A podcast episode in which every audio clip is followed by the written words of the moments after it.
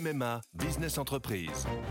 Je suis à Angers avec Hélène, une agente immobilière qui a pris une décision. Oui, cette année pour mon entreprise, c'est décidé, c'est MMA. Ah oui, on peut savoir pourquoi? Parce que comme moi, mon agent MMA d'Angers est sur le terrain et il est venu expertiser les besoins de mon entreprise pour adapter au plus juste mon contrat d'assurance.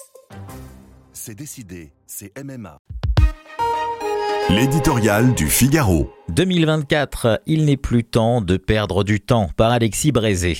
Anous Calamitosus, si l'année 2023 de l'Ukraine à Israël et du Haut-Karabakh à Taïwan a été pour le monde celle de toutes les tensions, elle restera aussi en France comme une année particulièrement sombre. Heureusement, on oublie, mais quand on regarde en arrière, on est saisi de vertige devant cette longue suite de tempêtes et de crises, ce cortège de drames et de psychodrames, cette litanie de troubles et de convulsions. Reprenons le fil. Les quatre premiers mois de l'année auront été ceux de la bataille syndicale contre la réforme des retraites, avec dans la rue des foules jamais réunies depuis 30 ou 40 ans, les poubelles en feu, le roi d'Angleterre qui rebrousse chemin, puis au début de l'été, une vague de violence urbaine d'une brutalité inouïe, supérieure encore à celle de 2005.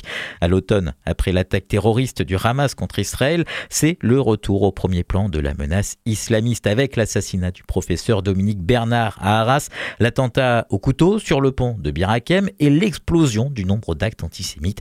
Puis, pour finir l'année en beauté, l'affrontement autour de la loi immigration qui a divisé la majorité et mis le gouvernement en grande difficulté. Et pour que le tableau soit complet, il faut ajouter à tout cela une série d'événements violents, souvent liés aux conséquences d'une immigration incontrôlée ou mal intégrée, qui pourraient être qualifiés de faits divers si leur brutalité, leur répétition et les mois qu'ils suscitent ne leur valaient sans conteste le statut de fait de société. La mortelle agression contre le jeune Thomas, 16 ans, dans un bal de village à Crépole dans la nuit du 18 au 19 novembre en est le plus emblématique. Bref, on ne pleurera pas l'an qui s'en va. Crise économique, crise sociale, crise politique, crise morale, crise de l'autorité. Toutes les mauvaises faits qui depuis trop longtemps mettent à rude épreuve notre cohésion nationale auront frappé de leur malédiction cette année 2023 qui restera probablement comme l'une des pires de ce double quinquennat. Des gilets jaunes à l'assassinat de Samuel Paty, de l'incendie de Notre-Dame à l'épidémie de Covid. Dieu sait pourtant qu'il avait déjà été fertile en calamité.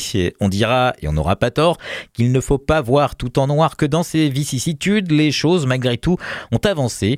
La preuve, deux réformes dites majeures, les principales, voire les seules qui figuraient au programme d'Emmanuel Macron, ont été adoptées. La réforme des retraites et la loi immigration.